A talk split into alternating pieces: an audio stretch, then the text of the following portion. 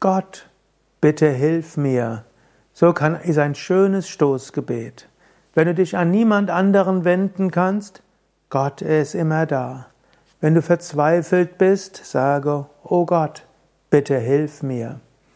Wenn du willst, setze dich vor einen Altar, gehe in die Kirche oder habe selbst einen Altar, zünde eine Kerze an oder stelle ein Bild auf, verneige dich vor Gott und sprich von der Tiefe des Herzens her, Gott, bitte hilf mir.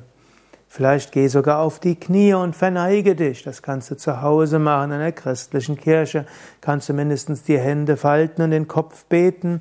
In der katholischen Kirche kannst du auf die Knie gehen. In der evangelischen setze dich auf die Kirchenbank.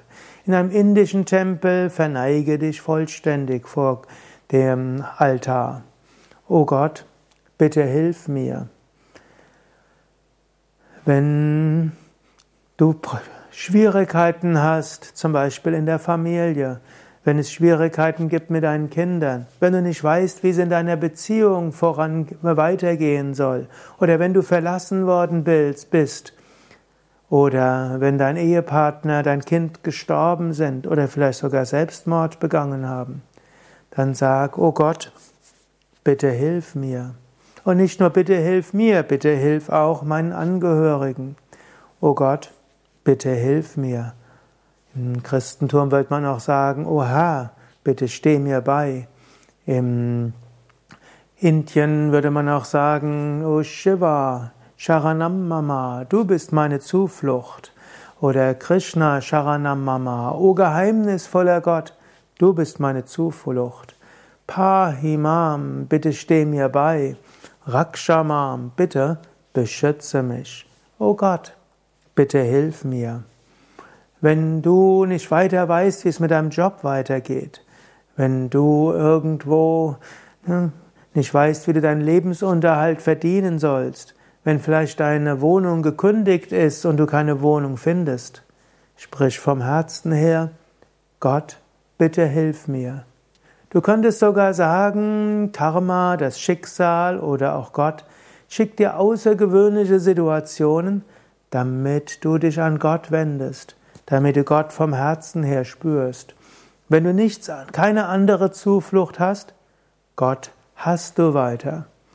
Es gibt sogar die Aussage, Gott nimmt denen, die er wirklich liebt, jede andere Sicherheit weg, sodass wir uns dann von ganzem Herzen an Gott wenden und vom Herzen sagen, O Gott, bitte hilf mir, O Gott, bitte steh mir bei. Und wenn wir dann von ganzem Herzen so bitten, werden wir die Gegenwart Gottes spüren.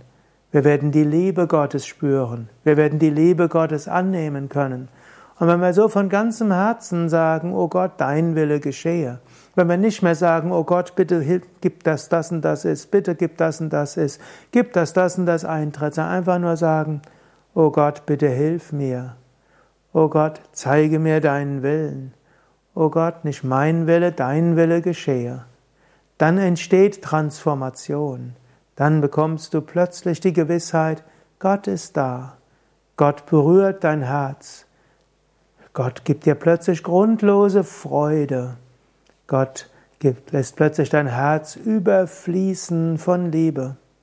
Und plötzlich ist alles leicht. Und dann bekommst du auch alles, was du zum Leben brauchst.